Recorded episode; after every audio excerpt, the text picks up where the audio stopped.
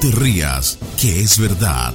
Las noticias que no importan a nadie, pero que a todo el mundo espelucan. Con Don Monasterios.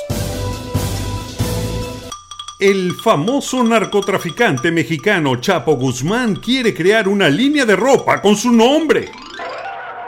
La ropa con la marca El Chapo, que incluye el nombre y la firma del narcotraficante condenado, pronto estará disponible en los Estados Unidos y México. La ropa en cuestión vendrá en todo tipo de tallas, ya que si solo salen camisas con el tamaño que le quedan al Chapo, solo servirán para vestir niños de 13 años. Recordemos que Guzmán fue el líder de un cartel asesino de drogas y fue condenado a prisión hace unos meses por dirigir la empresa criminal más peligrosa del norte de México y quien además se hizo mundialmente famoso por haberse escapado varias veces de prisiones de alta seguridad mexicanas hasta que fue extraditado a los Estados Unidos. Las autoridades norteamericanas ahora se encuentran en el dilema de permitir a la familia del Chapo sacar su línea de ropa.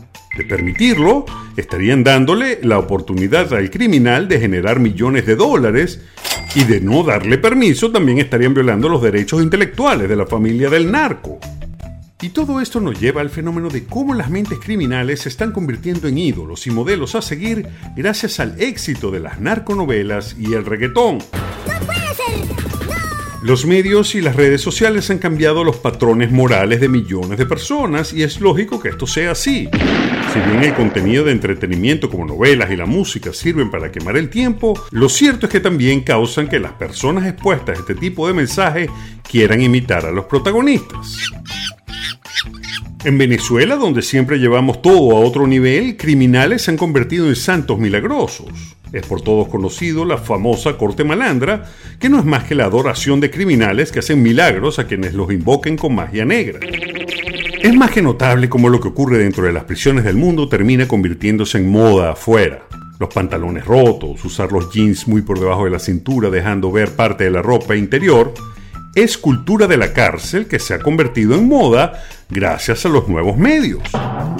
Recientemente la ciudad de Medellín decidió derrumbar el edificio Mónaco donde vivió el narco más famoso del mundo, Pablo Escobar, ya que se había convertido en un lugar de peregrinación de turistas que venían de visita a ver la casa de un narco que no hizo más que traer terror y dolor a Colombia durante la década de los 80. La idolización de los criminales es un hecho, son como estrellas de rock. Ejemplo de esto pudimos verlo cuando los integrantes de la banda criminal venezolana llamada Tren de Aragua se mudaron al Perú. Y cuando las autoridades de ese país los atraparon, fanáticas enloquecidas bañadas en lágrimas los acompañaban a los tribunales. Los medios peruanos no entendían nada. Y la verdad es que nadie entiende nada y las consecuencias de esto aún no las conocemos a fondo, pero podemos asegurar sin temor a equivocarnos que como especie, bien, bien, no vamos. Y no te rías, que es verdad. No te pierdas otro capítulo de No te rías, que es verdad. Pronto, muy pronto en la voz de Tom, Tom, Tom Monasterio, Tom, Tom, Tom Monasterio, Tom, Tom, Tom Monasterio.